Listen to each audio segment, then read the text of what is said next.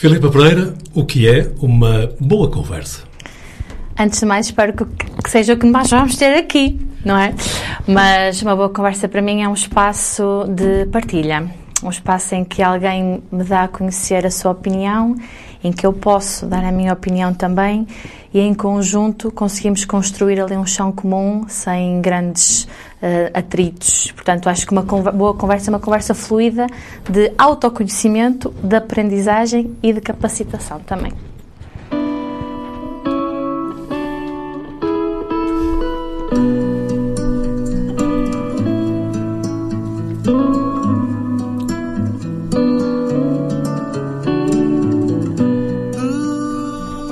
Filipa João Oliveira Pereira. De uma senhora diz-se que não se deve perguntar, nem dizer a idade, exceto, e agora sou eu que o digo, quando se trata de uma senhora jovem, 33 anos. É natural e residente em Guimarães, eh, mas já passou por várias freguesias, por Polvoreira, Santo Trocato e agora São Lourenço Selho. Um pouco a brincar, há dias diziam-me que os pais eram um pouco nómadas e, como tal, se compreende os vários locais onde já viveu. É mestre em arquitetura pela Universidade do Minho e atualmente frequenta o mestrado em Educação na área da formação, trabalho e recursos humanos. Exerce essencialmente a sua atividade nas áreas das políticas municipais de juventude. Foi candidata à Junta de Freguesia da União de Freguesias de Selho, São Lourenço e Copinheiros na lista do Partido Socialista. E por aqui que me fico, porque, apesar de jovem, tem um currículo já muito vasto. Digo eu. Filipe Pereira, obrigado por ter aceitado o nosso convite para Nada, conversar nessa perspectiva de correspondermos ao seu desejo de que esta conversa possa decorrer num chão comum um chão em que comum. nos possamos conhecer melhor. E desafiava desde já. Hum, Vamos fazendo algumas viagens uh, para trás e para a frente, aquelas que justificarem, uh, mas eu convoco as suas memórias para irmos até mais lá atrás, onde tudo começa. Vamos até à escola primária, por exemplo. Como é que, como é que era a Filipa da escola primária? Uma menina bem comportada, bem atinadinha, ou pelo contrário?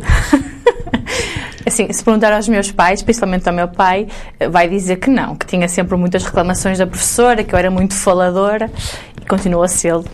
Mas eu era uma jovem, uma criança que, que eu, eu, acho que não era, não era só na escola primária, eu acho que ao longo de todo o meu percurso académico e ao longo da minha vida sempre fui uma menina mais ou menos certinha. De vez em quando fugia aqui, fugia ali, fazia esta asneira ou aquela, mas sempre fui assim relativamente certinha e era uma jovem que gostava muito de estudar, uh, principalmente português, Uh, sempre foi a, a, disciplina assim da primária que mais me, mais me chamava a atenção e para a qual o meu pai mais insistia também para que eu tivesse assim mais atenção. Mas eu considero que era assim uma menina comportadinha, era. Tinha, tinha uma mania acho, que acho que, que fui perdendo e que, eram, que é normal nas crianças. Ah, gostava de ser assim um bocadinho mais que aquilo que era. Não é? Era uma menina que gostava. Não era, não era uma donzela, não era daquelas meninas que gostava de se pintar ou de isto e daquilo, mas gostava de dizer que ah, eu, meu pai faz isto, meu pai faz aquilo. Gostava é? de ser o centro das atenções. Gostava é? um bocadinho, acho que era um bocado isso. Mas é, é uma coisa que eu, que eu acho que não é bonita, mas efetivamente era uma coisa que eu gostava que gostava de ser. Até porque, modéstia à parte, eu sou uma pessoa que com muita facilidade chega a algum lugar e, e, um, e consegue ganhar posição. E acho que vem daí também. Já nessa altura eu gostava de ganhar posição no espaço e. Um, isso via-se. No entanto, nós temos uma fotografia uh, dessa Filipa desses tempos em que parece contrariar um bocadinho esta Filipa assim que marcava a posição. Pois é. Aqui está muito contida. Pois, porque não deveria estar na minha melhor altura. devia estar um bocado contrariada. Eu confesso que não gosto muito de fotografias, nem de sessões fotográficas, nem nada disso. E neste, neste dia. Uh, estavam a fazer uma ação fotográfica ali no Cristo, uh, em Lisboa, não, Lisboa, na Margem Sul. Em Almada, Cristo Em Almada, sim. E, uh, e já devia estar chateada, e, efetivamente vê-se na minha cara que não estava nada contente. Mas a Filipa não é pessoa de se chatear com facilidade, para utilizar a sua expressão. Ou, ou, ou, Ou esse sorriso permanente esconde às vezes lá por dentro? Não, eu sou um bocado dura. Eu quando, eu quando me chateio sou um bocado dura. Consigo ser mesmo um, má. Ora bem, não devia ter dito isto. Um, estamos a conversar. Sim, estamos a conversar. Uh, mas quando, quando fico chateada com alguma situação, consigo efetivamente ser má. Eu, eu tenho um defeito que digo muitas vezes que é o maior defeito que eu tenho. Eu não tenho uma capacidade de perdoar uh, como tenho a capacidade de muitas outras coisas. Quando eu me sinto mesmo magoada e calcada, é uma coisa que me fica muito marcada e eu tenho muita dificuldade em ultrapassar isso. Posso utilizar aqui um aforismo popular que muitas vezes se usa, que não quer dizer que seja o caso. Sim. Perdoo, mas não esqueço. É, às vezes não consigo. às vezes não consigo mesmo perdoar. E não esqueço, efetivamente não esqueço. Fico, fico, porque, porque eu tenho. Também, modéstia à parte, eu sou uma pessoa que gosta muito de estar com pessoas e de fazer o bem às pessoas e de dar. E de dar. Eu sou uma pessoa que gosta de dar. Gosto muito mais de dar do que de receber, efetivamente. E às vezes sinto que hum, dou e as pessoas não percebem que estou a dar de, de genuinamente, não é? E às vezes magoam hum, a pessoa que eu sou e quando isso acontece eu tenho mesmo muita dificuldade em ultrapassar. Voltemos atrás. Podemos voltar ao tempo da escola primária? Podemos. A escola primária às vezes tem para todos nós mais ou menos um, assim, uma espécie de uma idade mitológica, um primeiro contacto com ambientes mais alargados. E, e, muitas vezes também há uma pessoa que desempenha uma, um papel importante na nossa formação futura, que é a professora. Uhum. Ou professor agora, mais, da escola primária. Foi o seu caso também? Teve alguma marca desse tempo? Um, tenho. Uh, eu, infelizmente, na primária tive um professor por cada ano. O meu professor pois. não me acompanhou do primeiro ao quarto ano. Mas a minha professora do primeiro ano, que se me perguntarem o nome, eu não sei, que eu sou péssima com estas coisas, mas sempre que eu vejo na rua, eu disse assim: ai, a minha professora do primeiro ano, vai ali. Já, já está muito velhinha, porque na altura ela já era, já tinha uma certa idade. E nunca teve um impulso de ir ter com ela? Não. E dizer: eu sou aquela menina que às vezes. Estava mal. não, não, mas lembro-me que uma vez eu não sei se se recordam, devem se recordar melhor do que eu. Eu não sei se ainda acontece, mas na Rádio Santiago havia uma coisa que era os discos pedidos. E uma vez eu liguei, eu queria muito ligar. E eu, oh mãe, eu quero muito ligar, quero muito ligar. E minha mãe ligou e ligámos e eu dediquei a minha a música que eu escolhi à minha professora primária. E ela ouviu. E no dia a seguir chegou à sala e disse: Meninos, tenho uma coisa para dizer. Lembro-me deste dia como se fosse hoje a Filipa, ontem, no Discos Pedidos da Rádio Santiago, dedicou uma música à professora. Olha, e foi Ou toda seja, a gente. Mais um valor no final do trimestre. Acho que não valeu a pena. Filipa, e no entanto, depois, depois há o percurso normal da escola. Há um tempo em que se vai para, em, para um grupo ainda mais alargado. O ciclo que é feito em, em Urgeses, não é? Na, na Gil Vicente. O quinto e sexto ano, sim. O quinto e sexto ano foi em Urgeses e depois, no sétimo, oitavo e nono ano, foi em Santo Turcato. Com esta coisa dos meus pais serem nómadas, a tal uh, coisa, a tal coisa uh, então mudei-me para Santo Turcato. E nesse tempo tem algumas marcas impossíveis ou, enfim, foi apenas um tempo necessário que teve que se fazer? Não, não, tenho muitas marcas. Principalmente a passagem de Urgeses para Santo Turcato que é passar de um meio completamente diferente para um, para um meio muito mais. Um, mais rural? Mais rural. Não, mais reservado? Mais reservado, exatamente. Em Urgés era uma escola grande, era muito difícil conhecer toda a gente, era muito difícil as relações com outras pessoas. Não que comigo fosse difícil, mas era difícil na generalidade, porque era primeiro, quinto e sexto ano, a minha turma da primária, quando passamos para o quinto ano, foi toda dividida, não, não seguimos. Uh, e foi um bocadinho difícil esta, um, esta adaptação, embora tenha sido mais ou menos razoável. Mas depois, quando passo para Santo Turcato, um, eu acho que, que, a passagem para Santo Turcato também me dá uma certa um certo impulso de maturidade naquela altura que eu acho que não tinha ainda, não é? De ter que chegar a um espaço novo, ter que assumir uma coisa nova, ter que me, ter que me inserir ali naquele meio e portanto a, a passagem para Santo Turcato uh, diz-me muito, diz-me muito e marca-me muito.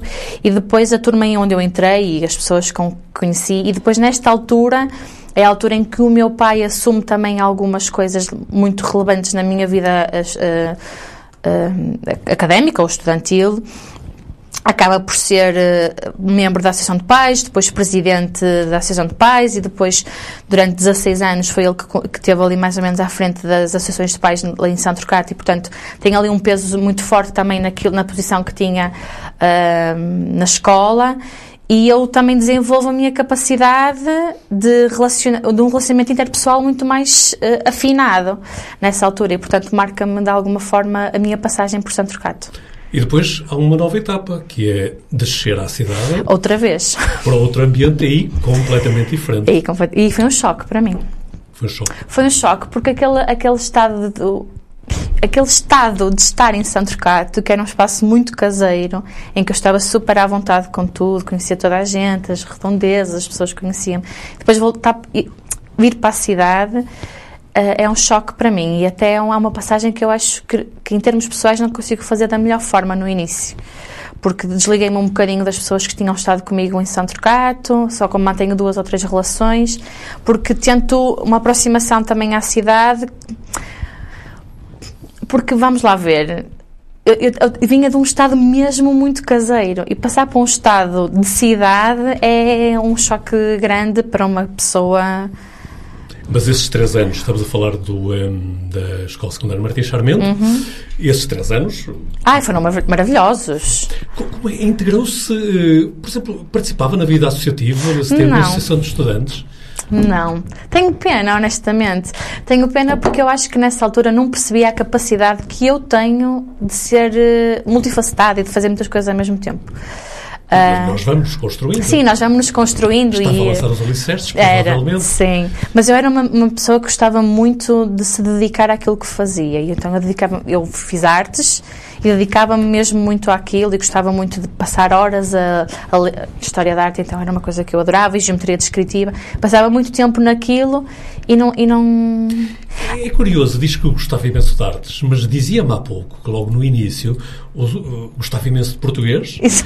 e o pai e o pai também estimulava esse interesse e, no entanto, depois vem perto isso não significa de forma alguma que os estudantes de artes sim, não, sim, sim, não sim, dominem muito bem a língua portuguesa. Aliás, uma arquiteta muitas vezes exige, Tem que exige dominar, isso. sim, sim. Mas, mas ainda voltando a, a, a Martins Charmento, ou ao Liceu, uhum. se quisermos, como ainda vai sendo comumente conhecido, Nicolinas, por exemplo, não participava nas Nicolinas? Não, participava nas Nicolinas, sim, sempre, sempre. Desde, desde o décimo ano que depois aprendi as Nicolinas é uma coisa que está intrínseca nos vimaranenses e que a partir do momento em que vamos para o secundário não há como se lhe fugir. Uh, nós ganhamos mesmo aquela... Hum, como dizem os velhos Nicolinos, tu podes fugir das Nicolinas, mas elas não, Ela, nunca saem de? Não, nunca saem de nós. A partir do momento em que nós começamos a... Porque eu acho que é importante, porque eu depois também investigava muito um, não, é, não, não, investigava só o Pinheiro, não queria só saber do Pinheiro, eu queria perceber a origem das Nicolinas e o porquê daquilo acontecer. Então, a partir do momento em que comecei a fazer isso, comecei a sentir que, ah, eu, isto é, vamos, vamos então andar aqui, vamos ver. Tinha pena, porque as meninas não podiam fazer parte dos grupos Nicolinas, mas pronto, são coisas, são tradições, são tradições. Mas, mas que é um debate que está agora a surgir, não é? É, sim, mas eu, vamos deixar esses debates para quem. porque eu, eu depois também tenho, sou muito crítica nestas coisas, mas pronto. Um, mas dizia que se interessava imenso pelas, não, pelas Nicolinas, pelas sim, tradições, mas era um interesse histórico ou já era um interesse, como diria, estético? Eh, toda aquela estética, toda aquela movimentação? Não, eu gostava da história e gostava de ser uma, part uma participante longínqua, uhum. ou seja, gostava de ver, de ver como é que a coisa se, se, passava. Não era, não era uma participante intrínseca que estava sempre lá a fazer, só eu ao Pinheiro, não é? Pronto, o Pinheiro todas. Mas eu gostava muito de ver o pregão e de ouvir o pregão e fazia muito sentido ouvir muitas coisas que lá se diziam, até porque era, era ali no pregão que eu percebia muitas das críticas que eram feitas à cidade, então eu ficava, ah, então isto se calhar está relacionado com aquilo. Gostava muito de ouvir e gostava muito do Dia das Massazinhas, achava que era lindíssimo. Um, nunca participei ativamente na construção do carro, nada disso, mas gostava de ver e achava que era, era uma participante externa, né? ficava a ver de fora para analisar como é que as coisas aconteciam. Aliás, eu acho que sou uma pessoa que analisa muito. Gosta de ter assim um olhar distanciado, é? Gosto, gosto. Se pôr de longe, gosto, gosto, observar. Gosto, gosto, gosto muito. E isto acho que foi uma coisa que estes dias partilhava consigo que a arquitetura me deu. Vamos falar da arquitetura, já já que está a abrir a porta. É que concluído o, o ensino secundário, na Martins Sarmento, eh, vai, a- vai para a Universidade do Minho, para a arquitetura. E que foi, a, choque. foi a primeira escolha. Foi. Foi a primeira escolha. E única, quase. Ahm, ora bem, eu terminei o 12 ano e tive que ficar um ano a fazer melhoria de nota, porque eu não queria de todo tonterias na minha cabeça, não queria de todo sair de Guimarães. Eu queria estudar em Guimarães e tinha que estudar em Guimarães em arquitetura. E então eu. É- Essa sua vontade de não querer ser em Guimarães, depois mais tarde vem a, É, é diferente agora. a curto-circuitar isso todo. Curto-circuitar tudo, Já sim. falaremos sobre Falaremos isso, sobre isso. Ahm, mas, pronto, eu queria muito ficar a estar em Guimarães. Eu acho que eu tinha um certo receio de sair das asas dos meus pais. E então, ah, ahm, como eu necessitava de um 9,5 para entrar ah, em arquitetura, um 9,5 em matemática, e eu não tinha conseguido ter um 9,5 no exame de matemática ahm, do 12º ano, tive que ficar um ano a fazer melhoria. Então passei de 9,5 para 17, de, não, do 8,5 8,5 que tinha tido para 17 eh, no, no exame e lá consegui entrar aqui, a primeira opção, eu sabia que pela minha média que ia entrar de certeza, coloquei uma série de outras eh, opções por lá abaixo, mas eram eram arquitetura pelo resto do país fora, mas eu sabia que ia entrar em Guimarães e portanto sim, queria muito. E entra no curso de arquitetura e parece que me dizia-me há uns dias que o primeiro ano não é propriamente algo que se possa orgulhar. Não é que eu não me orgulho de tudo o que fiz, porque não. Mas é um choque. Eu não percebia nada daquilo. Eu, se me perguntassem, eu não percebia. Me- Meu Deus, eu, eu quando lembro-me. Ai, minha Nossa Senhora. O primeiro trabalho que eu tenho que fazer no primeiro ano que não- com a professora Manuela Manuel. Que conhecem. eh, Claro. a- a- Foi diretora, inclusive, da Exatamente, Arquitetura diretora, e é ela- responsável pela recuperação Exatamente. por estas intervenções Sim, no âmbito da capital europeia sim, 2012. Sim, sim. Pronto, então a professora Mané, que é assim que nós chamávamos, era minha professora, e eh, mandou-nos fazer um exercício da cidade. Nós tínhamos que construir uma cidade em esferovite, era um- Pronto, tínhamos que fazer uns, tínhamos umas medidas, uns cubinhos para fazer eh, de vários, de várias, de vários eh, dimensões. Tínhamos que construir uma cidade. E o que é que a Filipa faz? Constrói uma cidade à imagem daquilo que ela gostava que fosse a cidade de espetacular. Uma cidade com um castelo, mas com um mar. Então, Guimarães, mas com o mar lá. E, e chego, chego à, à aula, apresento aquilo à professora. Nós éramos, nós estávamos divididos por quatro turmas e nos dias das apresentações as turmas juntavam-se todas. Então a Filipa chega lá com a sua, o seu, sua cidade fabulosa e a professora escolhe dois ou três trabalhos de cada turma e a professora Mané escolheu o meu trabalho para ir. E a primeira pessoa a apresentar sou eu. E eu começo lá a explicar muito orgulhosamente. Eu juro que eu lembro-me que eu estava a fazer aquilo mesmo orgulhosa, a dizer a minha cidade ideal era isto, era aquilo. Levei um arreio. Toda a gente. ahm, Pois, mas essa- essas propostas enquadravam-se nas correntes históricas do humanismo, mas do não- nascimento, das cidades utópicas. não é? utópico, Não é? mas não era nada disso que eles pretendiam que nós desenhássemos. Eles pretendiam que nós começássemos a estudar a espacialidade da cidade, como é que as, as coisas se Que é, um, interrelacionam. que é um tema que depois, mais tarde, vem a ser bem caro, não é? É. Mas, Mas pronto. mas estávamos a falar do primeiro ano. À parte isso, o Ai. resto também Não, não, foi propriamente... não foi, não foi. Eu vinha com 20 de geometria, o primeiro exame de geometria que tenho no, no, uh, no- no primeiro ano da universidade tipo, foi tipo 4,5 ou 5,5. Quem vinha de 20 para um 4,5 ou 5,5 foi tipo. Não, eu reprovei, eram pai, 10 cadeiras ou 12 cadeiras. Eu só fiz as teóricas: História, Teoria da Arquitetura e MAC, que era. ah, já nem sei muito bem como é que era. hum, hum, já não sei muito bem uh, soletrar o que é que era, o que é que era este MAC. Mas já fiz estas cadeiras e o resto tive que repetir tudo. Não, não percebia nada daquilo, efetivamente. No entanto, depois dessa entrada em falso, Ah, foi. faz um que poderia considerar brilhante. Bem? Brilhante, vou fazendo mais ou menos alguma coisa. Vou, vou. Que a leva, inclusive, que a leva, inclusive, a ir até, até fora do país. Sim. Mas já vamos falar sobre isso, porque, entretanto, ainda queria voltar à Universidade do Minho, porque eh, já lhe perguntei há pouco se, é quando da passagem pelo secundário, tinha intervenção associativa. Hum. E na Universidade continua sem intervenção. Na universidade, tento entrar numa tuna. Na Tuna Webs. Tento e entro. Entro e durante dois anos Toca algum instrumento? Não. É. É, há uma falha, é uma falha que, que eu acho que tive na minha infância. foi eu sempre gostei muito de música e de instrumentos musicais e nunca insisti com os meus pais para que eles me pusessem na aprendizagem musical. Eu era muito boa a tocar flauta na, e era muito boa cantora quando era na escola primária, sempre tinha as notas máximas. Na primária não, no, no básico, sim, sempre tinha as notas máximas, era sempre a escolhida para representar a turma ou a escola ou o que fosse mas nunca insisti com os meus pais para me meterem no ensino musical e, eh, portanto, depois acabei por, por perder. Aquilo que eu aprendi foi na tuna. Eu uhum. aprendi a tocar duas ou três músicas num bandolim, que era o instrumento que eu queria, que, era, que eu adoro o bandolim, acho que é incrível, a sonoridade do bandolim para mim é espetacular. E acho que é também um instrumento que traz alguma alegria à tuna também, que traz ali uma, um je ne sais quoi, que eu gosto imenso. Um, e pronto, eu aprendi, mas depois chega ali uma altura em que vou, vou para a Itália também e tenho que deixar e depois quando volto também já não já não retorno. Mas gostei imenso da minha passagem pela pela Tunobebes e uh, se quem me estiver a ouvir estiver a pensar em, uh, em entrar numa tuna uh, aconselho vivamente porque é um espírito académico e de união e fraternidade que não, se, que não que é extraordinário. E por sinal, a Tu Não Bebes tem a sua primeira sede no CAR, ao qual eu depois venho. Muito bem, que falaremos disso falaremos mais, mais para, frente. frente. Mas por agora, uma curiosidade, e ainda toca bandolim ou ficou ah, no tempo do, do Tu Não Bebes? Ah, ficou no tempo do Tu Não nunca mais peguei naquilo. Nunca, não, até nem tenho um meu, não é? Eu utilizava o da Tuna. Um, mas não, nunca mais. Agora, agora ando com ideias de aprender a tocar bateria. O Mário, o nosso diretor artístico, está sempre a insistir comigo. Um dia destes ainda vou. Um dia destes ainda vou ser baterista.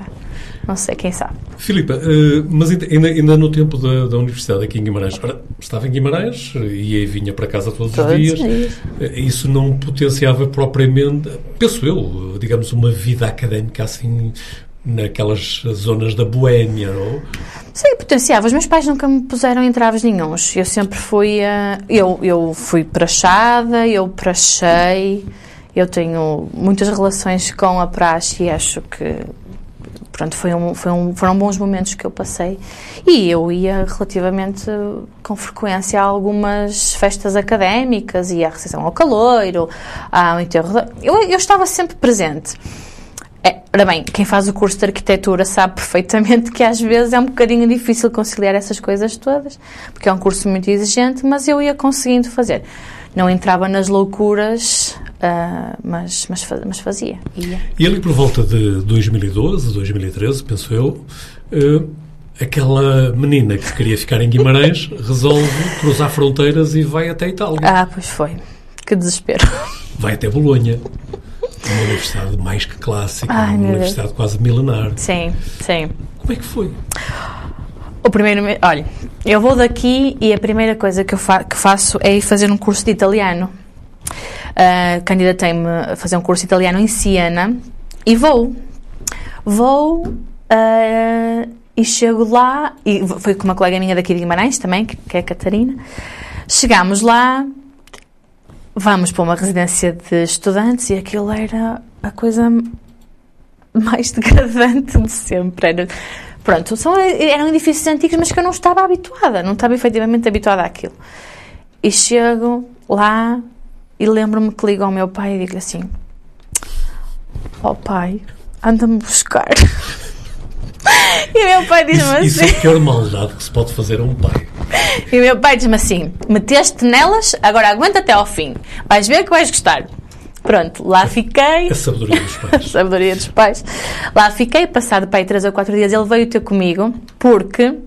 Ah, bem, eu sou mesmo menina do papá eu levei uma malinha da, da Ryanair, né? que acho que eu fui pela Ryanair na altura, e depois o meu pai foi lá de carro levar toda a minha bagagem. Imagina-se isto. Foi levar, a minha e a da minha colega Catarina, foi levar tudo, foi lá ter a cena connosco. Uh, e chegou lá e disse assim: Isto realmente, chegar à Itália ter estes caminhos, isto é um fim do mundo. Ainda hoje meu pai conta isto. Um, mas, mas pronto, gostei. Olha, mas foi a melhor coisa que o meu pai. Não, meu pai já me disse muitas outras coisas muito melhores, como é óbvio, não é? Mas naquela altura foi a melhor coisa que ele me disse: Meteste nelas, agora aguenta. vais gostar. E foi. Eu, aquele primeiro impacto, nunca tinha saído de casa, nunca tinha saído da asa do pai e da mãe, eu sempre fui muito protegida pelo meu pai. Um, e então, chegar ali, efetivamente. Um, ter um choque de realidade, ter que gerir o meu dinheiro, ter que gerir o meu tempo, ter que gerir as minhas coisas, é aí que eu efetivamente cresço. É aí que a Filipa dá um salto. E também quando falávamos estes dias lhe disse que ir para a Itália é uma parte crucial na minha vida académica e na minha vida pessoal, porque é aí que eu efetivamente cresço e consigo perceber que eu sou uma pessoa que consegue fazer muita coisa para além daquilo que eu estava achava, que achava que conseguia fazer. Dizia-me a Filipa Dias sobre esta experiência em Itália, e eu vou vou citar de memória, que dizia foi aí verdadeiramente que eu percebi o que era arquitetura. É verdade, foi aí verdadeiramente. No entanto, já tinha 3, 4 anos sim, de arquitetura aqui sim, sim, sim, sim.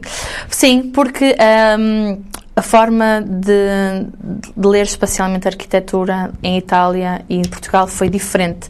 Aquilo que nós. Eh, o método de ensino e a forma de aprendizagem na universidade lá e na universidade aqui eram diferentes, e foi aí que eu consegui analisar efetivamente, ai, mas isto em, em em Portugal íamos fazer desta forma, mas aqui estamos a fazer desta. O que é que eu posso retirar de melhor dos dois? E foi aí que eu aprendi efetivamente a conseguir perceber a espacialidade, a perceber e a entender a arquitetura na sua, nas suas diversas formas, na forma histórica, na forma intrínseca e na forma espacial. Apesar desse choque inicial, presumo que foi, esteve um ano lá? Um, um ano, ano, um ano. Foi um ano proveitoso. Foi, extraordinário. Sobretudo, na, provavelmente, com estudantes de outros países? Sim, com estudantes de outros países, com italianos, porque eu vivia numa casa só com italianas e então durante um ano e vinte e muitos dias só falei italiano praticamente, porque na, na universidade as aulas eram em italiano, em casa vivia com italianas e com a minha colega portuguesa e quando estávamos em espaço comum, se eu falasse português com a Catarina, levávamos logo na cabeça dizer, nós não fizemos nenhum curso de português, portanto falem em italiano. E então, pronto, saí de lá a palrear italiano e foi muito bom. E para além do contacto com os estudantes estrangeiros de outros países, diversos países, mas principalmente com a cultura italiana com a qual eu criei uma relação muito próxima. Dessa experiência tão enriquecedora, não ficaram ou não ficou vontade de ah. nova imigração? um dia qualquer, quem sabe? eu já disse, eu já disse muitas vezes e, e, e até porque metade do meu coração está lá. Digo sempre isto: eu um dia, se tiver que me sair de Portugal, se, tiver, se eu puder escolher, eu vou para Roma viver. Mas porque porque porque Itália ficou sempre e uh, moraram lá num espaço onde nós conseguimos efetivamente captar a cultura. Eu acho que tive a sorte de fazer um Erasmus em que eu me integrei totalmente na cultura italiana. E isso ficou. E se eu pudesse, se eu tivesse que escolher um dia ir para um sítio qualquer, eu escolheria ir para, para a Itália. Principalmente Roma, porque é a cidade. De... Mas é curioso que eu pergunto-lhe se há uma hipótese de um dia emigrar, de sair de Portugal, e a Filipa põe uma questão em termos de quase uma inevitabilidade. Se tiver que ser. Se tiver que ou ser. seja, posso concluir que não tem espírito de imigrante? Não.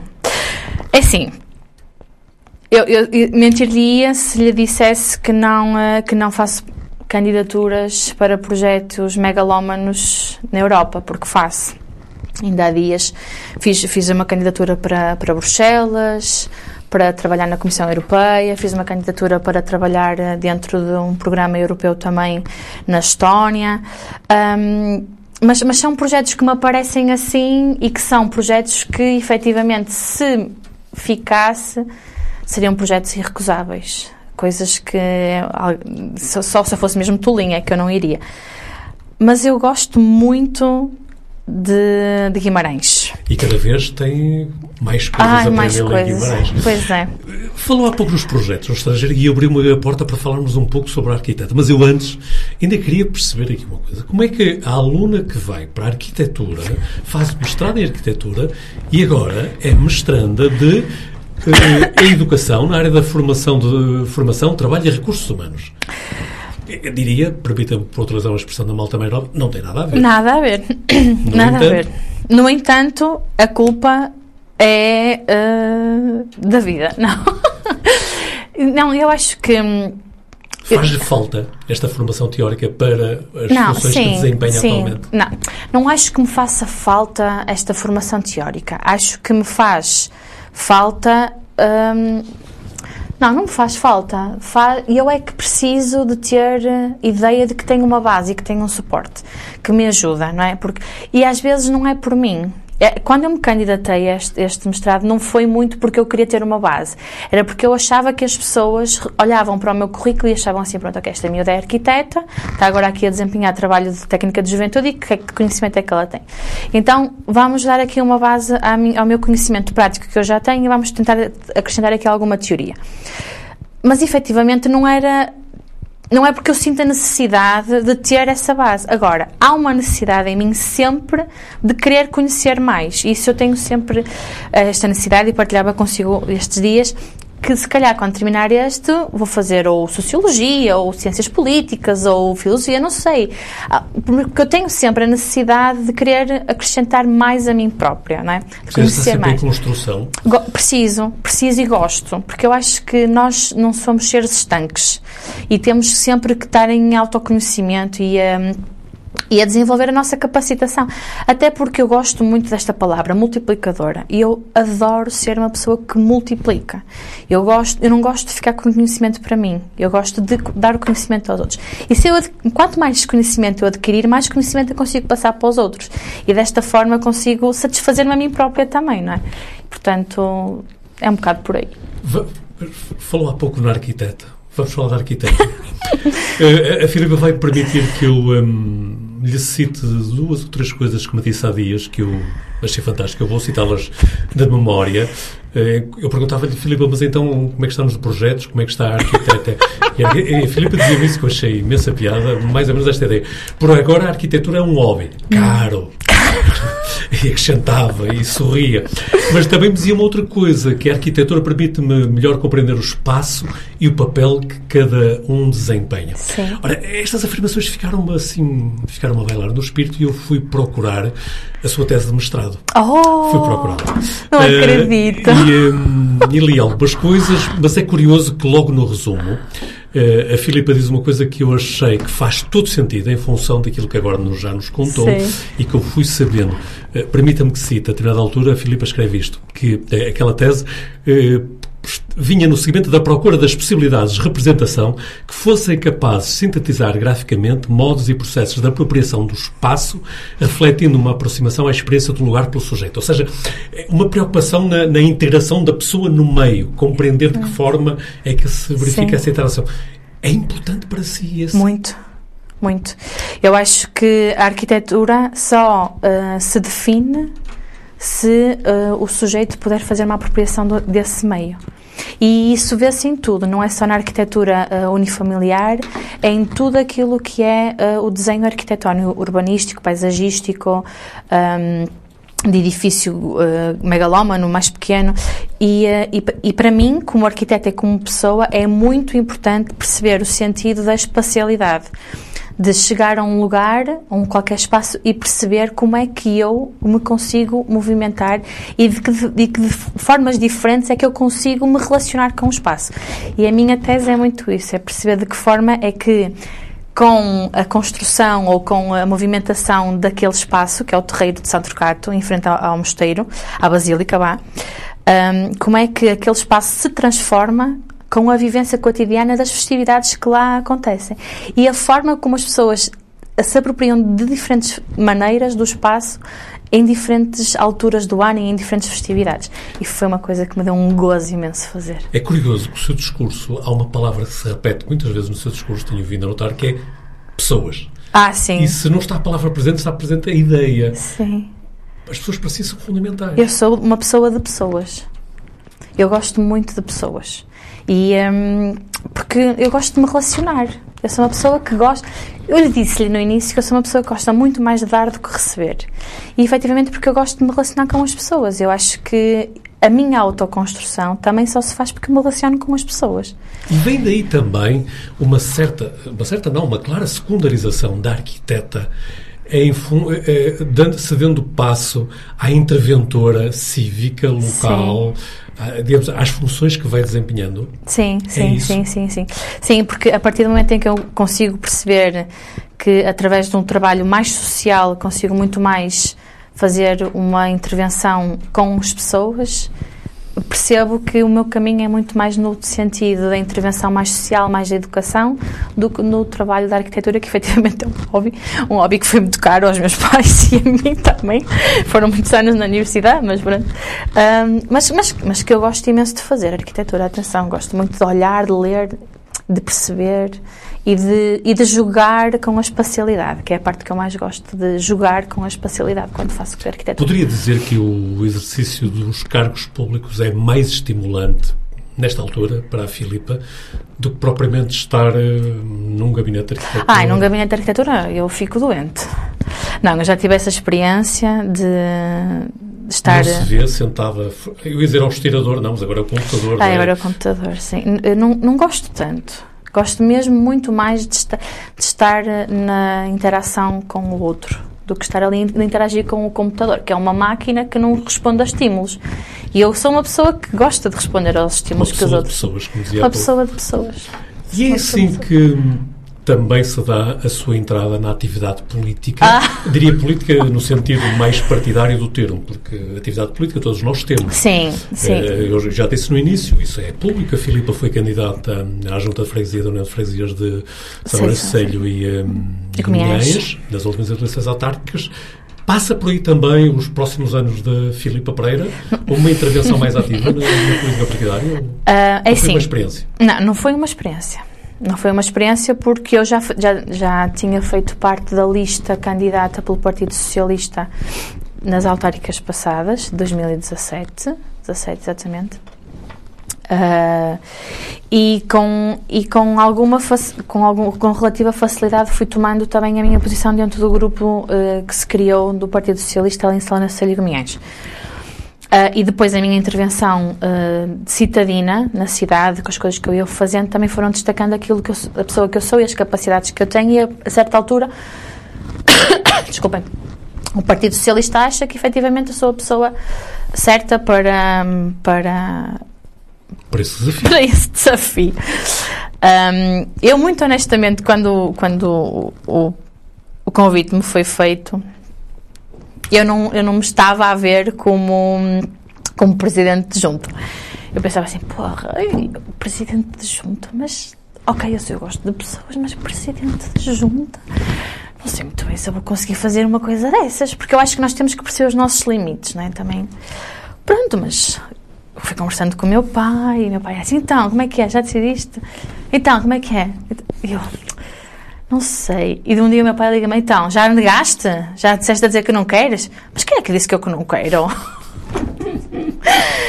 tu estás aí aos, com rodeios, com rodeios, com rodeios.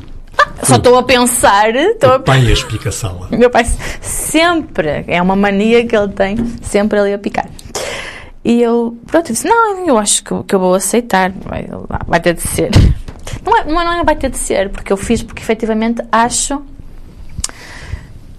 que eu tinha uma capacidade extraordinária para liderar aquela junta de freguesia. E, uh, um, e tenho um grupo motivado e que se revê na pessoa que eu sou e que gosta do meu método de trabalho e da forma como eu penso e, portanto, uh, acho que nós construímos um programa eleitoral que era o programa ideal para aquela freguesia.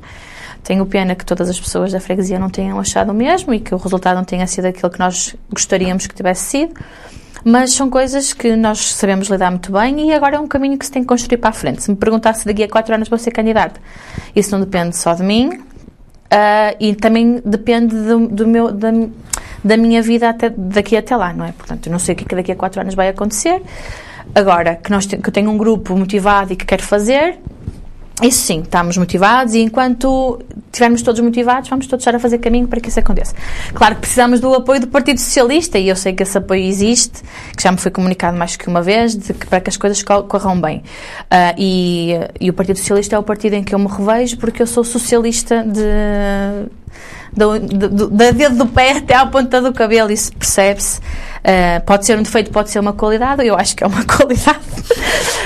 um, mas, mas sim, gosto muito da, da, de política e o António dizia há pouco que de política nós fazemos, fazemos todos nós todos os dias e eu acho que sim, a partir do momento em que nós entramos na vida pública e, em cargos associativos ou em cargos um, de trabalho para a comunidade, nós estamos todos a fazer política todos os dias. Uma coisa, mas uma coisa é fazer política, outra coisa é ser política.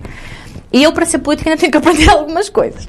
Porque eu acho que ainda não sou uma. Ainda não sou política. Mas agora está dirigente associativa, sobretudo. Ah, sim, mas já sou dirigente agora, associativa. Agora, digamos que a sua preocupação fundamental é a liderar uma direção de uma das instituições, digamos, não diria das mais importantes, mas uma, uma importante eh, instituição vimarnense, com uma longa história, com gente muito, muito notável que passou Sim. por lá. A Filipe é Presidente da Direção do Círculo de Arte e Recreio, o CAR da Rua Francisco Agra. Verdade. Hum, Fui vogal da direção, primeiro, e, Não, não era vogal, era do Departamento de Relações Internacionais. digamos, mas já tinha alguma proximidade ao funcionamento da instituição, Sim, de sim, tal maneira sim. que assumir agora o encargo de, de presidir a direção não foi assim algo que lhe caísse à sua frente e que não podia evitar de forma alguma. Ah, se calhar devia ter evitado. Não, estou a brincar. Hum, Como é que chega à direção do CAR? ora bem, eh, eu em 2018 fiz. Em 2018 fui com o Jorge Cristino. Eu em 2018 fui representante do município numa, numa conferência internacional. hum, fui representante jovem do município, né? E quem- o Jorge Cristino, na altura, era presidente da Casa da Juventude de Guimarães. Jorge Cristino liga-me e diz-me que achava que eu era a pessoa indicada para, hum, para representar um município. E, eh, e pronto, lá vou com o Jorge Cristino a Edimburgo, mais a Isabel F- eh, Fernando, não, Isabel Loureiro, hum, do Laboratório da Paisagem. eh, vamos lá. E, eh, e durante esse- essa viagem, o Cristino faz-me muitas perguntas sobre o associativismo, sobre o que é que eu vejo da juventude, o que é que eu acho que a juventude Jorge deveria Cristina, ser que era o então Presidente da que era direção então o presidente de, trabalhava no município de Guimarães na parte das relações internacionais Ah, e ele faz muitas perguntas e conversámos muito sobre a minha visão da- do associativismo em Portugal, do associativismo em Guimarães, daquilo que eu acho que deveria ser a juventude a nível nacional ou a nível local e pronto, isto é uma viagem em novembro, fa- falhámos o Pinheiro nesse ano, foi uma desgraça. Ahm, e eh, nessa viagem conversámos muito sobre muitas coisas. E um dia, em fevereiro do ano a seguir, estou eu com uma série de jovens, eram, acho que eram 12 jovens em Praga, na República Checa, não, em Pilsen, eh, na República Checa, ah, dentro de um autocarro lotado de gente e recebo uma chamada do Jorge Cristino e diz-me ele assim: Olha, Filipa, estou a constituir a minha equipa no CAR e gostava que tu fizesses parte. Eu, o quê? Desculpa, Cristina, estou em Praga, não estou a perceber muito bem o que me estás a dizer. Queres o quê? Que faças parte da minha equipa no CAR. E eu vi-me assim para o lado para o meu colega que estava comigo e disse: Oh, Miguel, o Cristino está-me a dizer que quer que eu faça parte do CAR. Não, não vais, não vais, que só te vai dar muito trabalho. Eu, está bem, Cristino, está bem, quando, tá- pode ser, quando eu chegar a Portugal falamos. Pronto, e é assim que acontece a Foi minha. assim que tudo começou. Foi assim que tudo começou. E agora, que é Presidente da direção, como é que os sócios mais velhos do CR olham para uma jovem à frente de uma instituição já com uma longa história? Eu acho que eles olham com alguma esperança hum, de que, de que uma, uma, uma jovem venha trazer hum, um novo dinamismo à casa. E, Quais são as grandes dificuldades que tem sentido já Ah. uma casa como o CR? não, é o nome. O peso do nome é. Mas, por exemplo, como é que se financia uma casa daquelas? Só o edifício? Sim, o edifício é do CAR. É um. É um no, no tempo do Ricardo Araújo, quando o Ricardo Araújo foi presidente do CAR, ele teve a visão de que conseguimos comprar aquele edifício à família. E eh, comprámos efetivamente aquele edifício à família por um preço mais simpático que efetivamente vale eh, a casa. E, eh, e desde então tem- temos estado a pagar a, a casa e tam- estamos quase na reta final e a casa é uma propriedade do CAR. O CAR e duas casas contíguas que estão arrendadas a caseiros. E como é que nós pagamos a casa? Ah, nós vamos pagando com o arrendamento que temos, com ah, ah, o ar também, vamos fazendo assim uma gestão ah, um bocadinho mais, mais equilibrada daquilo que, que são os arrendamentos que vamos tendo para conseguir pagar a casa. Depois, tudo o resto que são. ah, que são atividades que vamos fazendo, vamos fazendo por candidaturas, por uh, uh, subsídios que vão chegando de, de, do município ou de outras entidades às quais recorremos, mas o nosso objetivo efetivamente é não sermos subsídio dependentes, é, ou melhor, o objetivo da minha direção é que não, não sermos subsídio-dependentes e uh, conseguirmos arranjar estratégias para... Uh, Ou seja, imaginação acima de tudo. Ah, imaginação acima de tudo e muita vontade de fazer muitas coisas. Nós, nós queremos muito fazer muitas coisas naquela casa, queremos uh, reestruturar a parte de trás quando temos um campo que já não é quase nunca utilizado, mas que foi em, em tempos o, ringue. o ringue central da cidade. Queremos muito voltar a reabilitá-lo, queremos criar um auditório ali, queremos fazer muita coisa porque eu acho que efetivamente esta casa é nossa, é, um, é uma propriedade que o CAR deve manter e que, que diz muito, um, tem muita potencialidade. E nós queremos, tanto, portanto, fazer muita coisa e, portanto, estamos aos pouquinhos a tentar arranjar estratégias. Não posso dizer que nestes primeiros. Pronto, o meu mandato são de dois anos e daqui a dois anos logo vemos o que é que, o que, é que acontece. Em dois anos não vou conseguir fazer tudo aquilo que tenho pensado, nem, nem tudo, nem metade. Uh, mas se as coisas prolongarem, eu espero que no, durante o tempo que tenho ideia de ficar à frente da casa, conseguir efetivamente apagar o, acabar o pagamento da casa, que falta muito pouco, e depois passar para a parte seguinte, que é a reestruturação dos espaços que nos vão fazer, que vai fazer com que nós tenhamos um, se possam autofinanciar. Se possamos auto, autofinanciar, exatamente. E isso é importante para a casa, para conseguirmos desenvolver outro tipo de atividades que neste momento não conseguimos e que queremos muito. Filipa Pereira, eu não sei, não tenho forma original de dizer isto, mas o nosso tempo acabou. Pronto. Acabou, mas hum, vamos esticá-lo um pouquinho mais, porque há aqui duas outras coisas que eu ainda queria ouvir então. Filipa. Um desafio que lhe lanço. Imagino que, imagino, Filipa, que trocávamos de lugar que a Filipa vinha para aqui. Quem era a pessoa com quem a Filipa gostava de conversar? Se pudesse estar deste lado. Opa, essa pergunta você fez aos outros, eu já devia vir preparada. Mas não. Ou seja, tem sido pouco original. não, não é isso. Eu acho que é uma pergunta muito boa. Eu é que devia estar atento. Eu ouvi uh, uma ou duas das outras conversas. Mas a conversa não se, não, não se estabelecem regras à partida. A ah, conversa é flui naturalmente. Flui, flui, flui. Não, agora que lhe esteja assim a lembrar e então, se for de Guimarães, melhor ainda. Olha, eu entrevistava sem problema rigorosamente nenhum o Ricardo Araújo. Gostava de ouvir o Ricardo Araújo? Gostava, gostava, porque um é uma. dos antecessores na direção. Sim, e não é só por isso. Uh, nós podemos ser de ideologias diferentes partidárias, mas o Ricardo Araújo é uma pessoa que tem uma visão para a juventude muito idêntica àquela que eu também tenho.